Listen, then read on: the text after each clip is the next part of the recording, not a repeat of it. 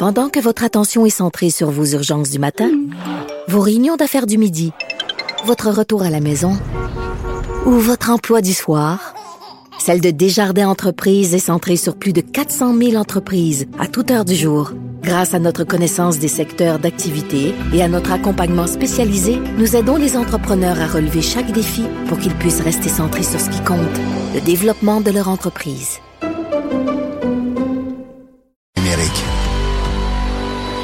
Cube Radio. En direct à LCN. 6h30 précise, moment d'aller joindre Philippe Vincent Foisier dans les studios de Cube. Bonjour Philippe Vincent. Salut Marianne. Hier, tu parlais de ce devoir de pédagogie, disons-le comme ça, des autorités, que les gens euh, savaient plus trop sur quel pied danser. On sait plus bon comment ça va fonctionner pour le dépistage, comment ça fonctionne euh, pour l'isolement et tout ça. Comment ça fonctionne aussi pour la rentrée? Et on le voyait sur les réseaux sociaux, là, bien des gens qui n'ont pas été rassurés nécessairement hier. Non, c'est ça. C'est un, c'est un petit premier pas, disons, où on n'avait pas nécessairement énormément d'annonces à faire du côté de Jean-François Roberge euh, et du docteur Mhm. Horacio Arruda. Euh, le plus important, là, ce qu'on attendait, c'est-à-dire le protocole, là, comment ça va fonctionner concrètement quand il va y avoir plus que deux cas dans une classe.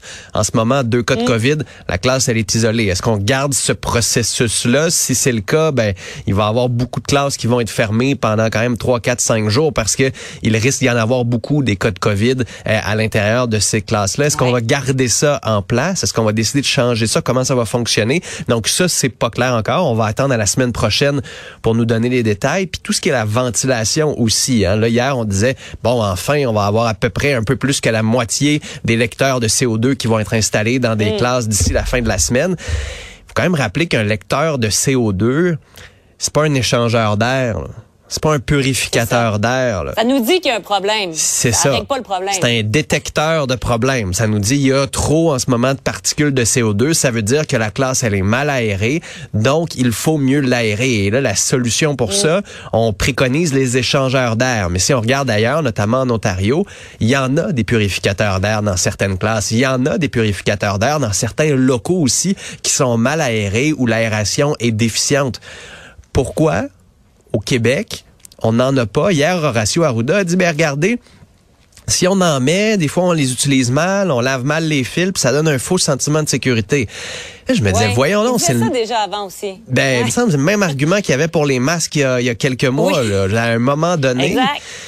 M. Arruda, on le disait hier, sa crédibilité, elle est remise en question par beaucoup de scientifiques. Et ça, ce genre de déclaration, ça n'aide pas dans la population. Même chose pour les masques N95. On nous dit que ce sont des meilleurs masques. Il y a des employeurs qui disent, regardez, dans certains édifices, vous devez porter ces masques-là parce que ça vous protège mieux, ça protège mieux les autres, surtout s'il y a des gens asymptomatiques, surtout s'il y a des gens qui ont eu la COVID et qui sont isolés uniquement pendant cinq jours, qui pourraient encore être contagieux. Ce masque-là protège mieux. Les profs disent, ben nous, on pourrait l'avoir, ce, masque-là, pour nous protéger, pour protéger les élèves aussi, et donc avoir moins de pénurie de personnel à l'intérieur des classes. Et on nous dit, ah ben non, c'est c'est pas un bon masque pour eux, on veut le garder uniquement pour le, le réseau de la santé. Est-ce que c'est parce qu'il y a une pénurie? On nous assure que non, même s'il y avait pénurie, même s'il y avait abondance totale, on ne le recommanderait pas.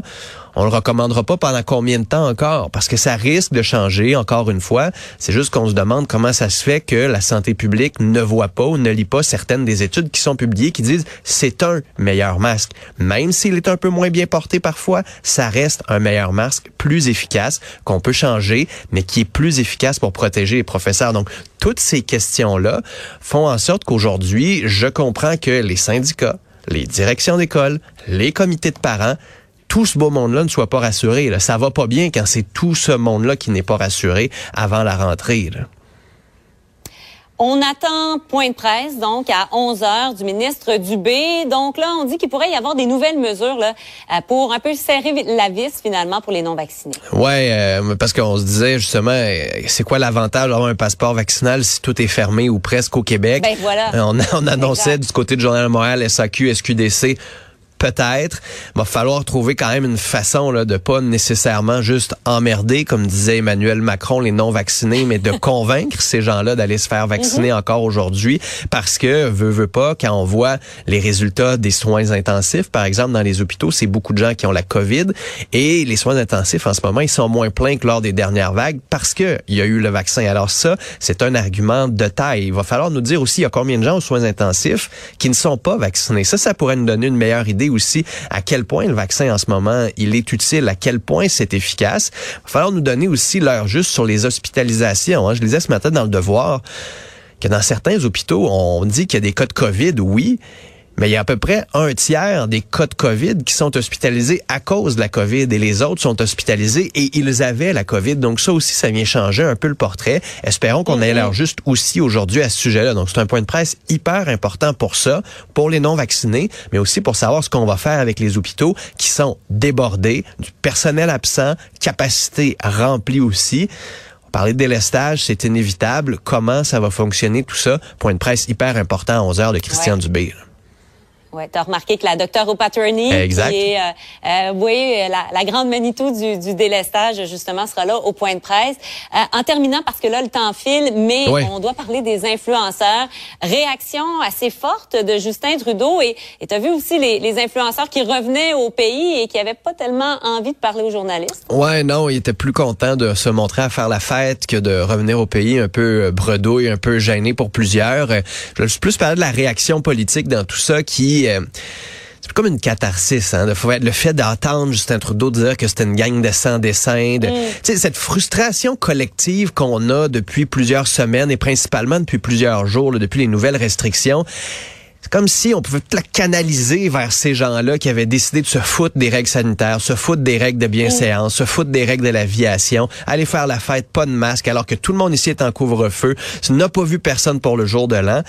Et là, comme la réaction politique a fait du bien un peu à la population. Des fois, ça fait ça, la politique, quand on trouve les mots justes. Justin Trudeau les a trouvés hier en disant que c'était des sans-dessins. Il y a beaucoup de monde qui ont fait, ah, quelqu'un en autorité le dit, on ne met pas de gants blancs, Phew, ça fait du bien de dire ça, ça fait du bien d'exprimer cette frustration-là et de voir que le politique prend la situation au sérieux. Quand on voit des gens comme ça avec des propos homophobes, essayer d'envoyer des coups de pied à des journalistes, ces gens-là mhm. manquent peut-être de jugement et c'est bien que collectivement on dise attention, là, faut réagir.